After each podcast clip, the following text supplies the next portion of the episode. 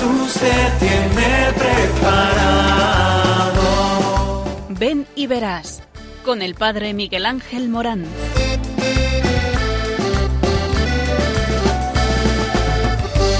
Aunque sean muchas las preguntas y si te surgen tantas dudas, es verdad lo que te canta.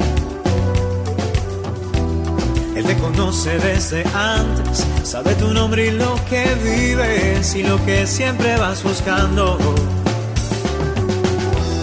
Escucha dentro su llamada, verás él pasa a tu lado y tu respuesta va esperando. Ven y verás. Ven y verás. Muy buenas tardes a todos. Estamos en el programa Ven y verás de Radio María. Y en este programa hablamos del sentido de la vida, algo muy importante, por lo que nosotros estamos en este mundo y por lo tanto es lo más importante de la vida. Te animo a que escuches este programa porque tenemos tanto que decirte. Hablamos de tu vida, hablamos de ti, hablamos de aquello eh, que más nos importa dar contenido a nuestra existencia. Por eso este programa es muy vital, eh, porque habla de la misma vida. Anímate a probar. Y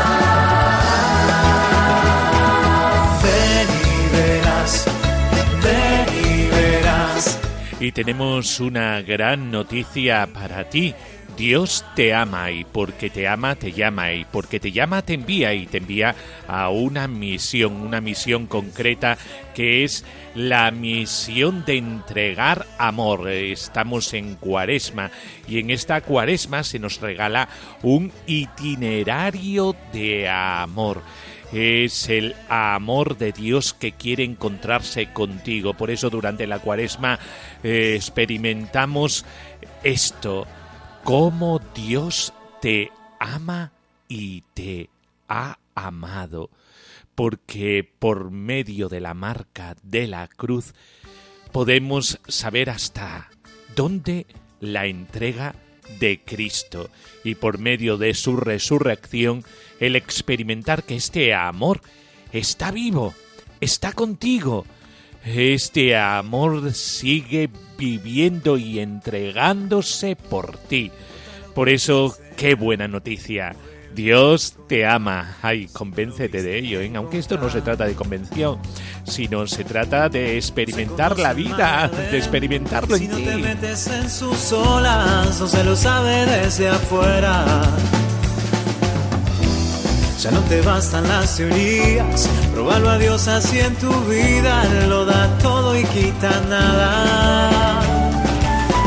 Él lo da todo y no quita nada, te da la vida en plenitud.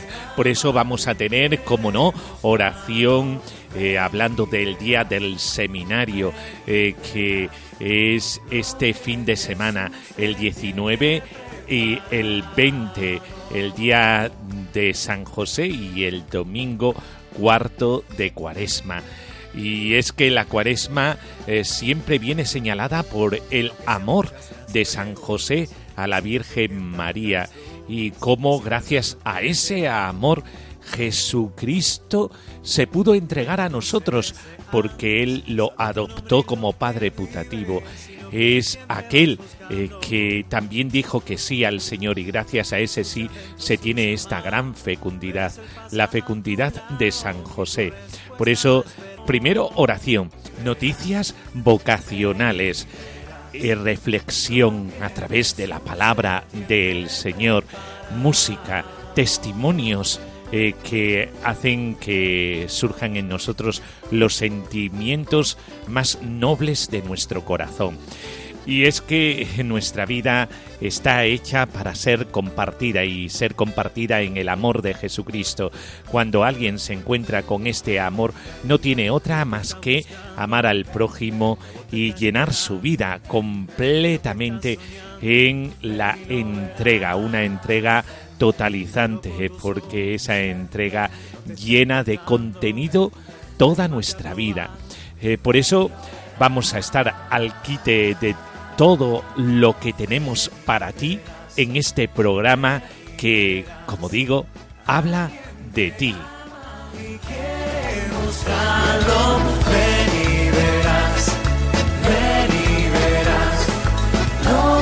Jesús te tiene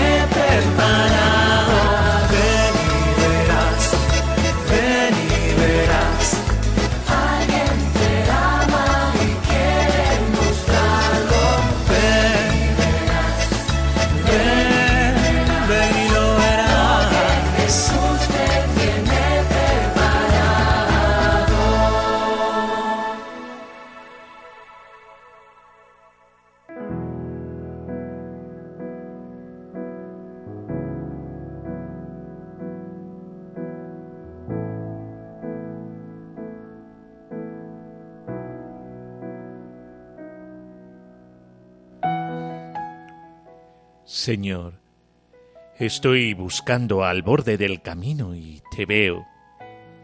Vas delante, en medio, detrás, acompañando una porción de tu pueblo. Te paras, me miras y acoges la inquietud de mi corazón. ¿Qué buscas? Levántate y ponte en camino. Ocupa mi lugar. Qué bien me hace tu palabra. Levántate. Porque se dirige a mi pereza y egoísmo. Levántate. Porque arranca mis miedos. Levántate. Porque disipa mis dudas. Levántate. Señor, tu palabra me salva. Señor, tu palabra me fortalece. Señor, tu palabra me ilumina y me pone en camino. Señor, enséñame a ir en medio escuchando el corazón de mis hermanos. Señor, ilumíname para que vaya adelante proclamando tu evangelio. Señor, ponme detrás para regalar tu misericordia. Señor, danos pastores según tu corazón, voceros de tu voz, que se atrevan a decir a otros hermanos, levántate y ponte en camino. Amén.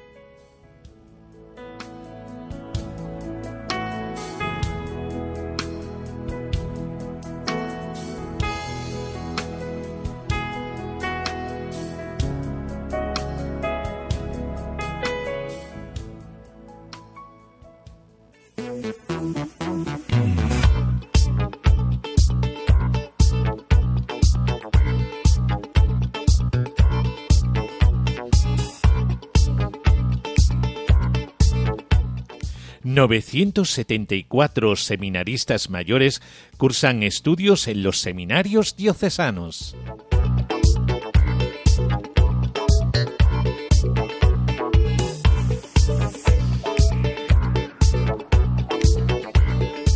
La Iglesia celebra el 19 de marzo solemnidad de San José, el día del seminario, este año con el lema Levántate y ponte en camino. Con este motivo, la Subcomisión Episcopal para los Seminarios hace públicos los datos del número de seminaristas que cursan estudios en los seminarios mayores diocesanos en el curso 2022-2023. Son un total de 974 seminaristas. Las ordenaciones sacerdotales han sido 97 y el número de nuevos ingresos 172.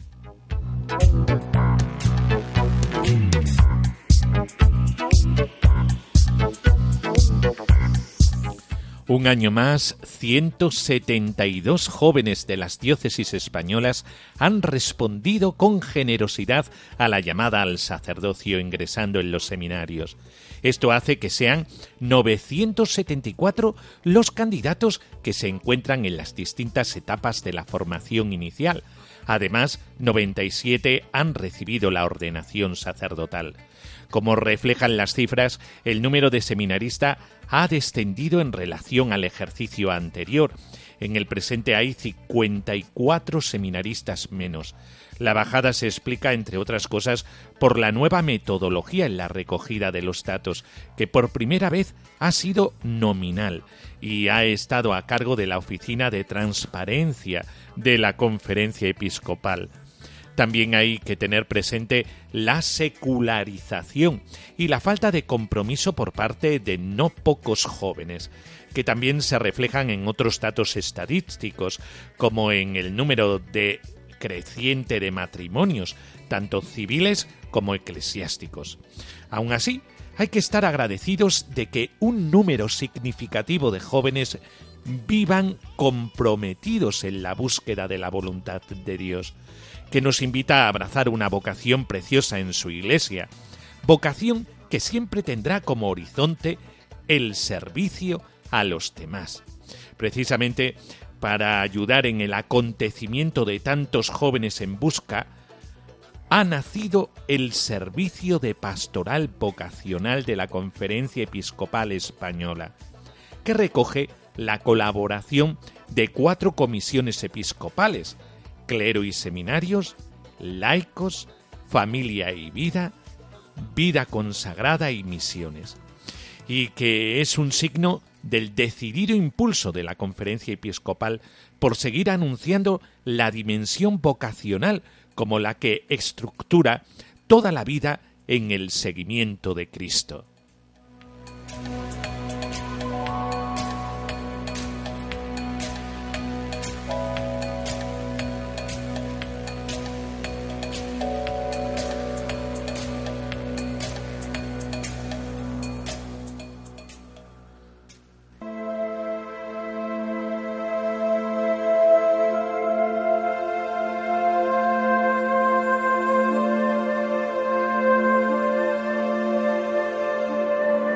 Del Evangelio de Juan. En aquel tiempo llegó Jesús a un pueblo de Samaria llamado Sicar, cerca del campo que dio Jacob a su hijo José. Allí estaba el manantial de Jacob. Jesús, cansado del camino, estaba allí sentado junto al manantial. Era alrededor del mediodía. Llega una mujer de Samaria a sacar agua y Jesús le dice, Dame de beber. Sus discípulos se habían ido al pueblo a comprar comida. La samaritana le dice, ¿Cómo tú siendo judío me pides de beber a mí que soy samaritana? Porque los judíos no se tratan con los samaritanos. Jesús le contestó, Si conocieras el don de Dios y quién es el que te pide de beber, le pedirías tú y él te daría agua viva. La mujer le dice, Señor, si no tienes cubo y el pozo es hondo, ¿de dónde sacas agua viva? ¿Eres tú más que nuestro padre Jacob, que nos dio este pozo, y de él bebieron él y sus hijos y sus ganados? Jesús le contestó, El que bebe de esta agua vuelve a tener sed, pero el que beba del agua que yo le daré, nunca más tendrá sed. El agua que yo le daré se convertirá dentro de él en un surtidor de agua que salta hasta la vida eterna. La mujer le dice, Señor, dame de esa agua, así no tendré más sed ni tendré que venir aquí a sacarla. Él le dice, Anda, llama a tu marido y vuelve. La mujer le contesta, No tengo marido. Jesús le dice, Tienes razón que no tienes marido. Has tenido ya cinco y el de ahora no es tu marido. En eso has dicho la verdad. La mujer le dijo, Señor, veo que tú eres un profeta. Nuestros padres dieron culto en este monte, y vosotros decís que el sitio donde se debe dar culto está en Jerusalén. Jesús le dice, Créeme, mujer, se acerca la hora en que ni en este monte ni en Jerusalén daréis culto al Padre. Vosotros dais culto a uno que no conocéis. Nosotros adoramos a uno que conocemos, porque la salvación viene de los judíos. Pero se acerca la hora, ya está aquí, en que los verdaderos adoradores adorarán al Padre en espíritu y verdad, porque el Padre desea que lo adoren así. Dios es espíritu, y los que lo adoran deben hacerlo en espíritu y verdad. La mujer le dice, sé que va a venir el Mesías, el Cristo. Cuando venga, Él nos lo dirá todo. Jesús le dice, soy yo, el que habla contigo. En aquel pueblo muchos creyeron en Él Así, cuando llegaron a verlo los samaritanos, le rogaban que se quedara con ellos, y se quedó allí dos días. Todavía creyeron muchos más por su predicación, y decían a la mujer, Ya no creemos por lo que tú dices, nosotros mismos lo hemos oído, y sabemos que Él es de verdad el Salvador del mundo.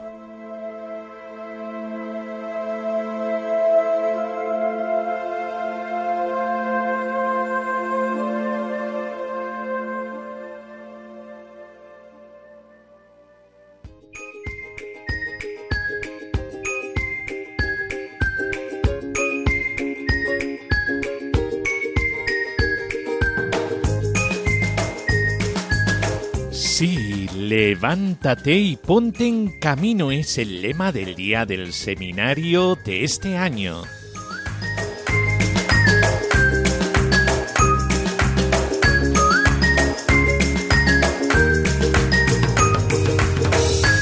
Si Jesucristo prefiere a los débiles y esto es lo que hace con cada uno de nosotros los llamados y lo hace pretendiendo una cosa, que se vea la gloria de Dios.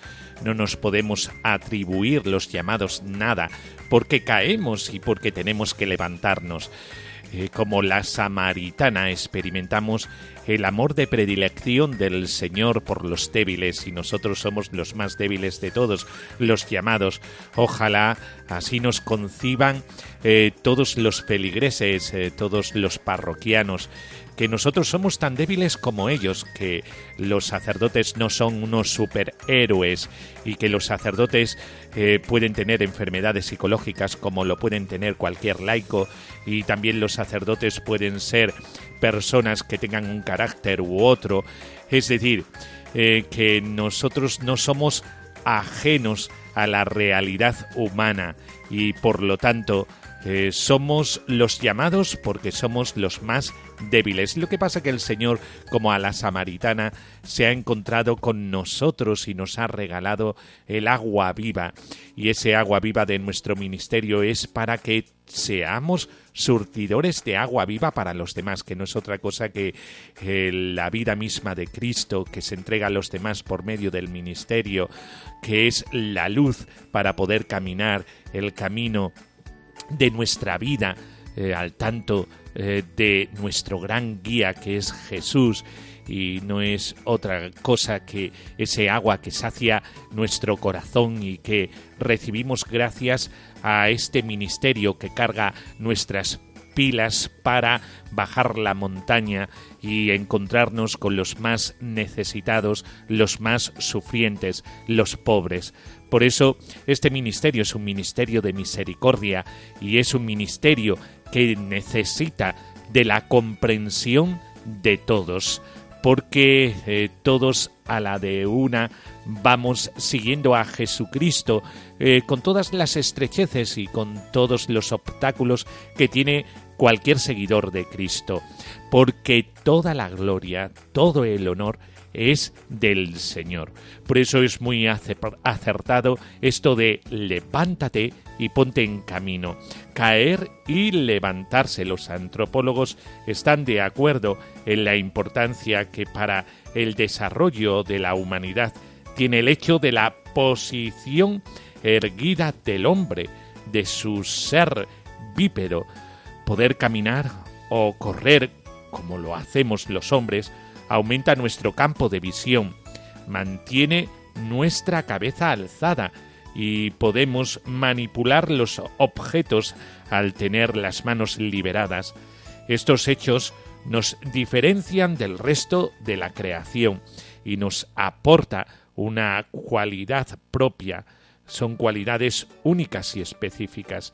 Desde la experiencia de la fe, la imagen del hombre caído, postrado, ha sido utilizada para hablarnos del ser humano, eh, que se aparta voluntariamente de su relación fundante con Dios, que se revela contra aquel que le ha dado la existencia y al que ha amado por sí mismo, como nos recuerda el Concilio Vaticano II, amado oyente. Por eso hablamos de una primera caída con consecuencias universales y Por lo mismo, podemos entender la historia de la salvación como una permanente insistencia por parte de Dios en levantar al hombre que, una y otra vez, cae y se aparta del proyecto de vida que Dios le ofrece. Sirva de ejemplo, amado oyente, que una de las expresiones más repetidas en la Sagrada Escritura es esta, levántate, que el Señor dirige a sus elegidos. Este es el caso, por ejemplo, de Moisés, que tras haber intercedido por el pueblo de Israel en su peregrinación por el desierto, escucha la voz del Señor que le dice, levántate y marcha al frente del pueblo para que entren y tomen posesión de la tierra que prometía a sus padres que les daría. A los israelitas se les ha recordado su enorme infidelidad en el Sinaí, pero Dios los perdona y les pide que reemprendan el camino. La oración de intercesión de Moisés ha dado sus frutos y la promesa de tierra y tierra buena por parte del Señor sigue en pie. Esto que les sucedió a los israelitas y que en Jesucristo, plenitud de la revelación de Dios, ha adquirido un realismo inaudito, es una experiencia fundamental para el proceso de madurez en la fe, al que todos, desde el día de nuestro bautismo, somos llamados. Hemos sido perdonados, reconciliados con Dios. La caída no es definitiva. Lo definitivo, sin embargo, es la gracia que regenera y salva.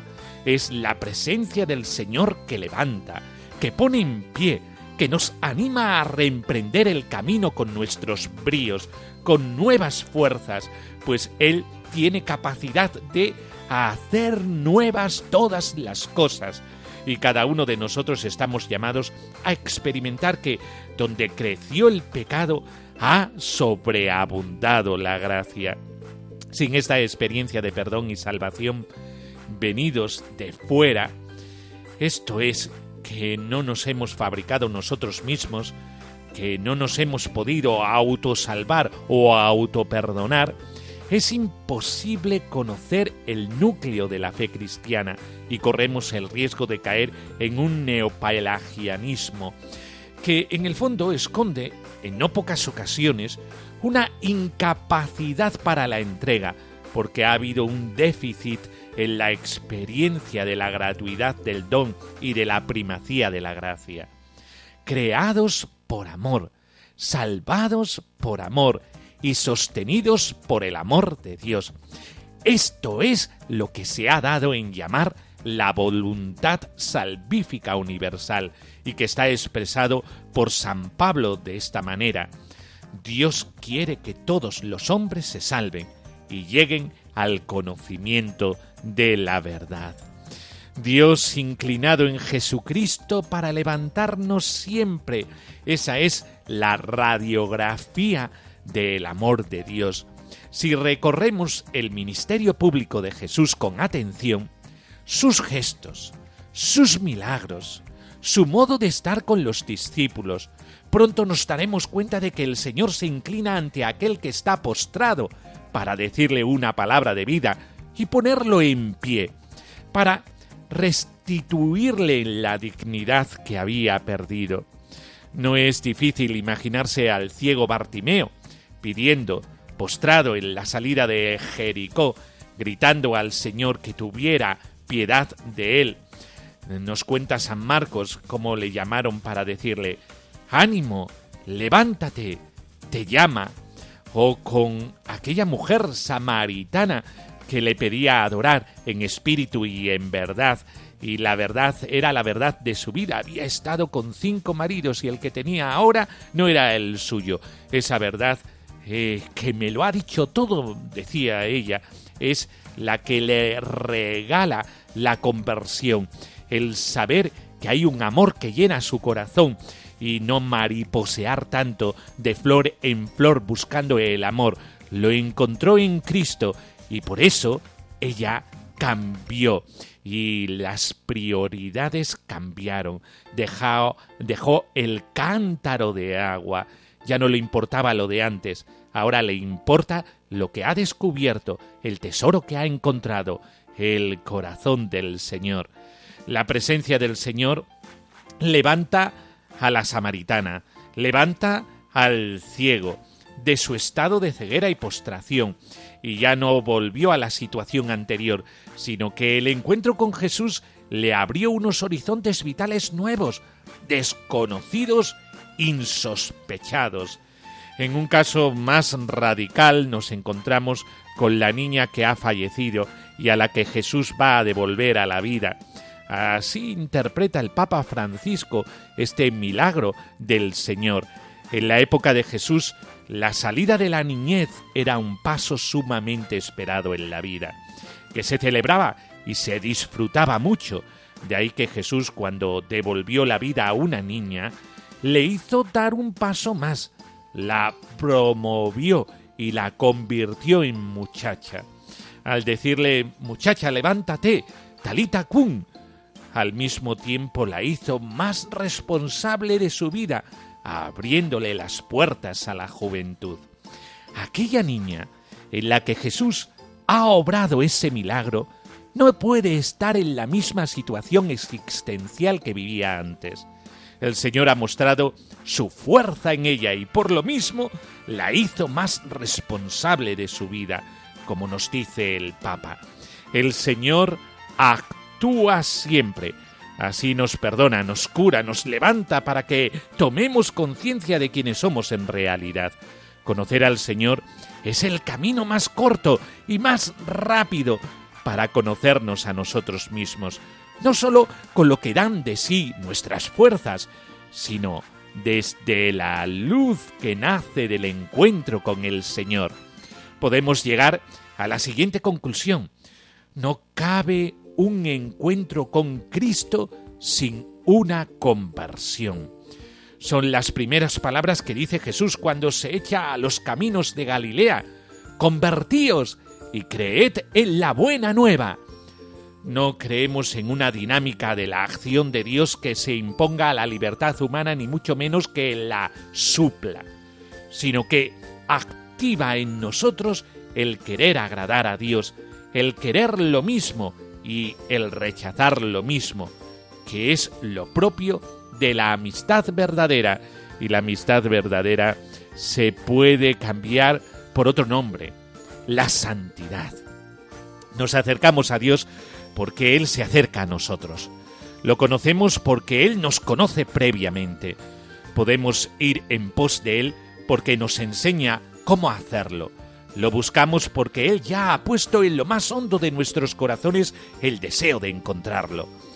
Toda la vida de Jesús, amado oyente, en especial el misterio de su muerte y resurrección, es para nosotros la manifestación del Dios que se inclina ante el hombre, que desciende a nosotros y que establece una alianza nueva y eterna, manifestándonos un amor extremo.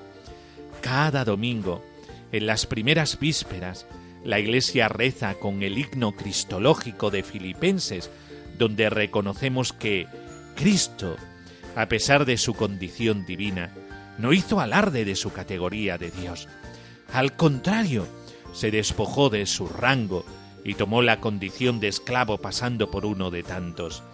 Es el modo que tiene la liturgia de la Iglesia de preparar a los fieles, de modo solemne, a celebrar el Día del Señor, el día de la escucha de la palabra y de la comunión del pan de vida único y partido. De modo especial, la contemplación en el ambiente íntimo de la última cena de Jesús inclinado ante sus apóstoles para lavarles los pies, nos sobrecoge y nos recoloca de las visiones ideológicas que acomodan la fe y reducen la vida cristiana.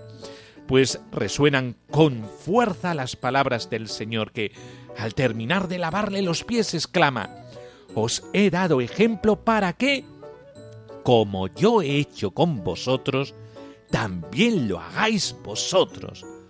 La contemplación de Jesús inclinado ante el hombre está llamada a ser el punto permanente al que volver cuando la desesperanza o el miedo amenazan nuestra vida. Dejarnos conquistar, una y mil veces por Dios que en Cristo se inclina para levantarnos. Por esto, ponte en camino, crea relaciones. Abraham tuvo que ponerse en camino para contemplar las maravillas de Dios. Él fue el primero y con él Dios marcó la pauta, el modo de hacer. Todos los creyentes estamos llamados a recorrer un camino, a llevar adelante la peregrinación de la fe, a correr en la carrera. Podríamos evocar tantos caminos de hombres y mujeres que no se han quedado parados, sino que, tomándose en serio la llamada del Señor, han abandonado la comodidad de una vida quizá más segura y se han lanzado por los caminos del mundo, dejándose guiar por el Señor. La Sagrada Escritura y la historia de la Iglesia están repletas, amado oyente, de estos testimonios. Son para nosotros un aliento constante y un ejemplo que seguir. Antes de mencionar dos de ellos que me parecen significativos, conviene entender que nosotros recorremos el camino al mismo tiempo que hemos llegado ya, de algún modo, a la meta. Caminamos porque el fin ya está dentro de nosotros, como nos recuerda el Señor. El reino de Dios está dentro de vosotros. Caminamos porque hemos conocido a Jesús que nos ha dicho, yo soy el camino. Esta expresión la utiliza el Señor ante la pregunta de uno de los doce, de Tomás, que dice, Señor, no sabemos a dónde vas. ¿Cómo podremos saber el camino? Que muestra que aún no habían entendido del todo las enseñanzas de Jesús. Así lo explica magistralmente San Agustín. Era necesario decirles yo soy el camino, para demostrarles que en realidad sabían lo que les parecía ignorar, porque le conocían a él. Esta es la clave. Recorrer el camino es conocer a Jesucristo, llevar adelante la peregrinación de la fe, es entablar relación con el Señor, ponerse en camino es fortalecer los vínculos de amistad con aquel que, previamente, ha querido llamarnos amigos porque nos ha dado a conocer todo lo suyo, porque nos ha querido introducir en la relación que a Él le construye y le constituye desde toda la eternidad, su ser hijo. Así las cosas, os propongo dos modelos de creyentes que han sido levantados por la gracia de Dios. Antes habían sido derrotados según el criterio del mundo, y que se pusieron en camino y cuyas vidas iluminan las nuestras, San Pablo y San Ignacio de Loyola. Saulo de Tarso, nos lo cuenta la escritura, cayó al suelo y escuchó la voz del Señor. Desde ese momento, vocación y conversión van siempre de la mano.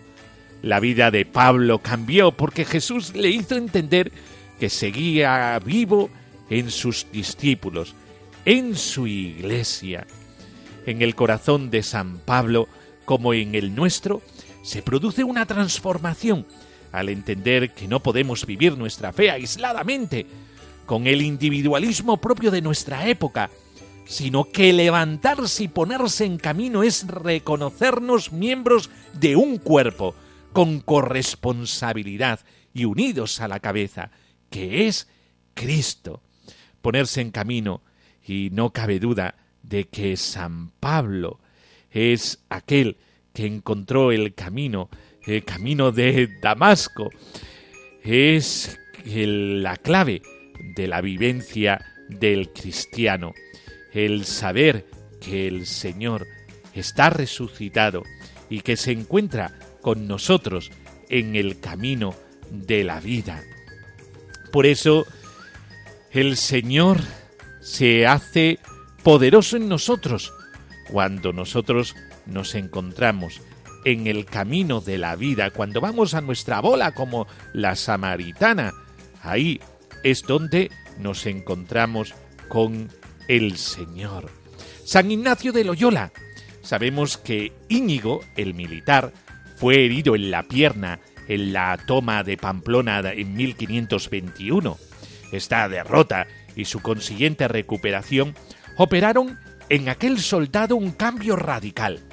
Vemos aquí a otro hombre, caído, que, a través de lo que más tarde se conocerá como discernimiento de espíritus, aprenderá a captar la voz del Señor en lo profundo de su conciencia y se levantará para entrar a formar parte del ejército del sumo y verdadero capitán, que es Cristo nuestro Señor. San Ignacio se pondrá en camino y serán muchos los lugares de sus andanzas, Montserrat, Manresa, Alcalá de Henares, Salamanca, Barcelona, París, Jerusalén, Roma.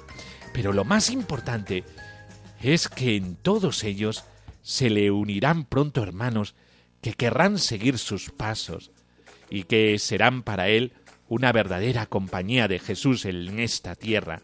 Es el misterio de la Iglesia, como en el caso de San Pablo, San Ignacio experimenta que ponerse en camino significa, para la vida de la fe, entablar relaciones entre aquellos que se reconocen miembros del mismo cuerpo y discípulos del mismo y único Maestro.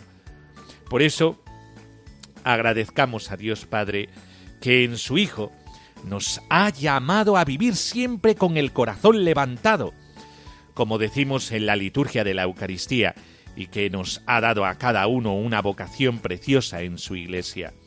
Vocación que, de un modo u otro, siempre tendrá como horizonte el servicio, pues solo el servicio al prójimo abre mis ojos a lo que Dios hace por mí, a lo mucho que me ama. Así, en esta dinámica de amor recibido y entregado, es como se va generando una comunión real y efectiva para que el mundo crea que Jesús es el Cristo, el Mesías esperado, en quien toda vocación encuentra su origen, su fundamento último y su finalidad. Tú, amado oyente, como San Pablo, como San Ignacio de Loyola, estás llamado a esto, a encontrarte a, Jesús y con ello a aprender esta vida de gratuidad, una vida de encuentro y de generosidad, un amor recibido y por lo tanto un amor que se tiene que contagiar, un amor entregado. Uno no se lo puede guardar para sí, tiene que inexorablemente entregarlo a los demás. Por eso, amado oyente, esta experiencia de eh, lo que dice el lema del el seminario de este año, levántate y ponte en camino, es lo que nosotros vivimos en nuestra experiencia de encuentro con el Señor. Ojalá te encuentres con Él en el camino de la vida y sepas saborear este amor recibido para poder proyectarlo a los demás.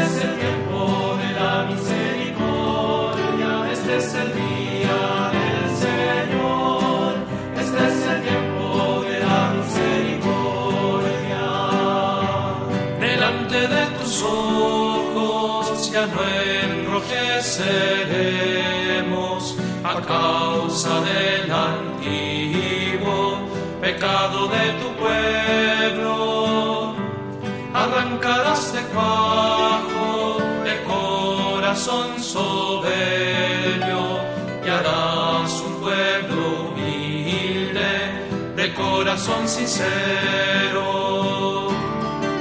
Este es el día del Señor, este es el tiempo de la misericordia, este es el día del Señor, este es el tiempo de la misericordia. En medio de las gentes nos guardas como un resto para cantar tus obras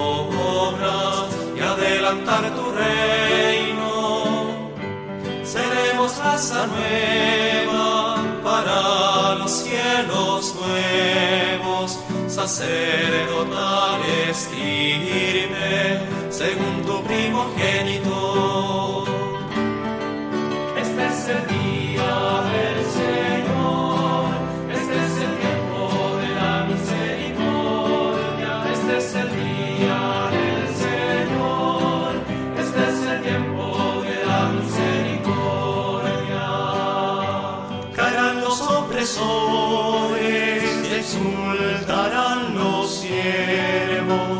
Los hijos del oprobio serán tus herederos.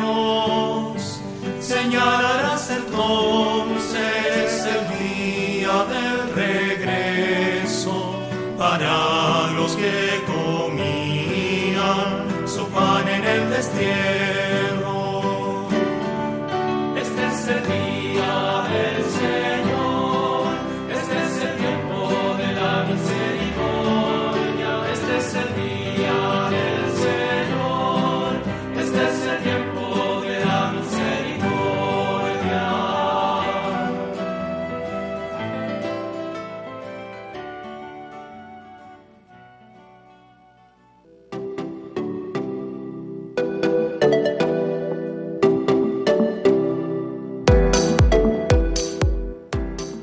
Testimonios vocacionales.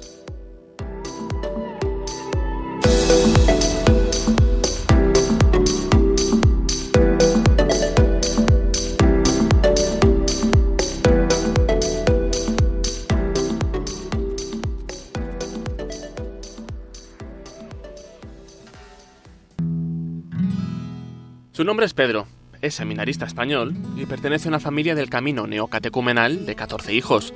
Sus padres estuvieron de misión en Santo Domingo, en la República Dominicana, y gracias a ello él ahora ha acogido el testigo.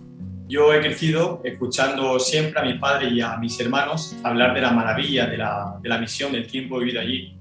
Y esto hizo nacer en mí el deseo de irme yo también en misión a evangelizar y a proclamar la buena noticia, ¿no? Esa, esa fe que yo he recibido de mis padres y que mis padres a su vez recibieron. Actualmente se encuentra en Oriente Medio de misión dentro del plan de su formación sacerdotal. Durante dos años ha estado compartiendo su tarea pastoral con diversos cristianos en tierras musulmanas de Oriente Medio. Para mí, como digo, fue una experiencia enriquecedora donde pude conocer más y mejor la iglesia. ¿Por qué? Porque habiendo una presencia cristiana de prácticamente todos los países del mundo en el Golfo Pérsico, hay también cristianos de diferentes ritos. Su labor principalmente fue ecuménica, un valor en el que el Papa insiste. Pedro, junto a su equipo, lograron formar una comunidad de cristianos de lengua árabe, pertenecientes a distintos ritos, bizantino, maronita, ortodoxo y latino. Se puede ver ya en esta pequeña comunidad, en el amor y en la comunión entre los hermanos, en un estado embrionario, como un pequeño germen, eh, la futura unidad de todas las iglesias. Hace unos meses el Papa Francisco le recibió, junto a algunos miembros de su familia, en Casa Santa Marta en audiencia privada. En este encuentro pudo compartir su testimonio. Para mi sorpresa, el Papa Francisco mostró, un gran interés sobre la actividad que nosotros llevamos a cabo en el Golfo Pérsico. El Papa Francisco estaba muy al tanto de todo lo que estaba sucediendo. Me recordó la visita que él hizo en 2019 a Abu Dhabi, donde tuvo lugar la firma de la encíclica Fratelli Tutti. Al despedirse, Francisco le dio las gracias por toda la misión que desempeña esta realidad eclesial en un territorio donde se debe trabajar tanto por el ecumenismo entre la Iglesia y entre los musulmanes. En junio, el Santo Padre mandó a 430 familias neocatecumenales a la misión para evangelizar y dar a conocer el nombre de Jesucristo por todo el mundo. Jóvenes como Pedro son el fruto de la misión neocatecumenal y el trabajo por el ecumenismo que el Papa Francisco pide en la encíclica Fratelli Tutti. Me llamo José María, tengo 36 años y estoy en tercer curso de seminario. Mm, bueno, mm, voy a contaros un poco mi testimonio vocacional. Mm, tuve la gran suerte de nacer en una familia profundamente católica. Y bueno, durante mi niñez y durante mi adolescencia sí que tenía sentimientos religiosos, pero acudía a ellos como Mm, en fin, cumplía con ellos como algo mm, en regla, no como algo profundamente del corazón, ¿no? Entonces, bueno, eh, hubo un momento, un punto de inflexión importante en mi vida que fue durante la muerte de mi padre cuando tenía 14 años. Eh, poco tiempo después mi madre enfermó y con 16 ella murió, ¿no? Mm, entonces, bueno, cuando humanamente me vi más solo, fue cuando yo vi más fuertemente la presencia del Señor en, mi vida. Mm, empecé a frecuentar la, iglesia, mm, iba a adoraciones al Santísimo y, bueno, y en todo esto pues hubo una figura providencial que fue la de mi párroco, que, que era don Carlos García González García Mier y, bueno, y me invitó a un encuentro en La Esperanza para jóvenes antes de, de mi confirmación y poco tiempo hice el cursillo de cristiandad y fue cuando yo verdaderamente empecé a notar que el Señor me estaba pidiendo algo más. Mm, me pedía algo más, pero yo en ese momento no le estaba haciendo mucho caso. Y bueno, proseguí, mis estudios de música, me fui a estudiar a Sevilla y, bueno, fue terminar la carrera y comenzar a trabajar en el Conservatorio de San Fernando. Mm, y bueno, ya lo que me faltaba era pues, pues casarme y formar una familia, pero yo veía que el Señor me estaba pidiendo que, que me consagrase a Él, ¿no? Eh, y entonces, bueno, me resultaba difícil pues dejar la vida que tenía, que ya estaba prácticamente encauzada para ahora comenzar un, camino nuevo. Y bueno, mm, yo ah, durante estos tres años lo único que puedo decir que el Señor mm, me está confirmando mi vocación, que, que estoy completamente lleno y feliz y, bueno, y que, al Señor a nadie lo gana en generosidad y que da el ciento por uno.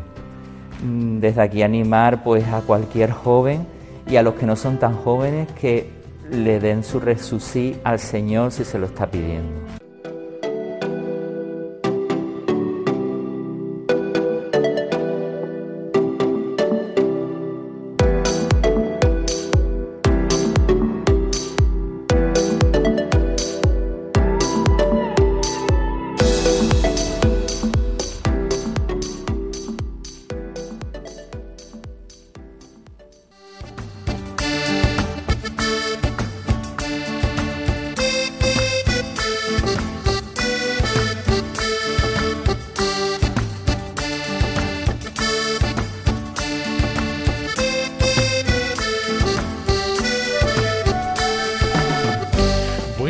Terminamos con estos testimonios de los seminaristas. Eh, qué bueno que el Señor nos regale vocaciones a este ministerio de misericordia y de eh, comunión. El Señor nos regala estas vocaciones para que todos nosotros podamos encontrarnos con Él en el ministerio del perdón y el ministerio del alimento espiritual de la Eucaristía el ministerio que nos guía por el camino de la vida. Qué bien se está con vosotros. He disfrutado un montón. Vosotros a la escucha y yo participando de esa escucha tan generosa que proviene de vosotros, desde luego, que bien, bien, bien se está con vosotros. Ya sabéis que podemos interrelacionarnos por medio del correo electrónico ven y verás uno en número arroba radiomaria.es, ven y verás uno arroba radiomaria.es y eh, podéis eh, comunicarnos eh, dudas que tengáis vocacionales, siempre respondemos, o si queréis compartir con nosotros algún testimonio en un audio, pues lo podéis hacer también, si nos dais permiso, incluso poderlo, poderlo compartir en este programa. Y también deciros que este programa lo podéis encontrar en la página web de Radio María, radiomaria.es, en la sección podcast. Allí simplemente tenéis que poner en el buscador eh, Ven y Verás y enseguida eh, saldrán todos los programas Ven y Verás también en la plataforma Spotify. Si la tenéis, ya sabéis, simplemente tenéis que poner Ven y Verás eh, de Radio María y enseguida lo encontréis. Sin más, nos despedimos como con lo mejor que tenemos, una bendición. La bendición de Dios Todopoderoso, Padre, Hijo y Espíritu Santo descienda sobre nosotros. Amén. Pues hasta el próximo día, aquí en Radio María, en el programa del sentido de la vida, en Ven y Verás siempre anhelando el encuentro con vosotros. Qué bien que estáis ahí.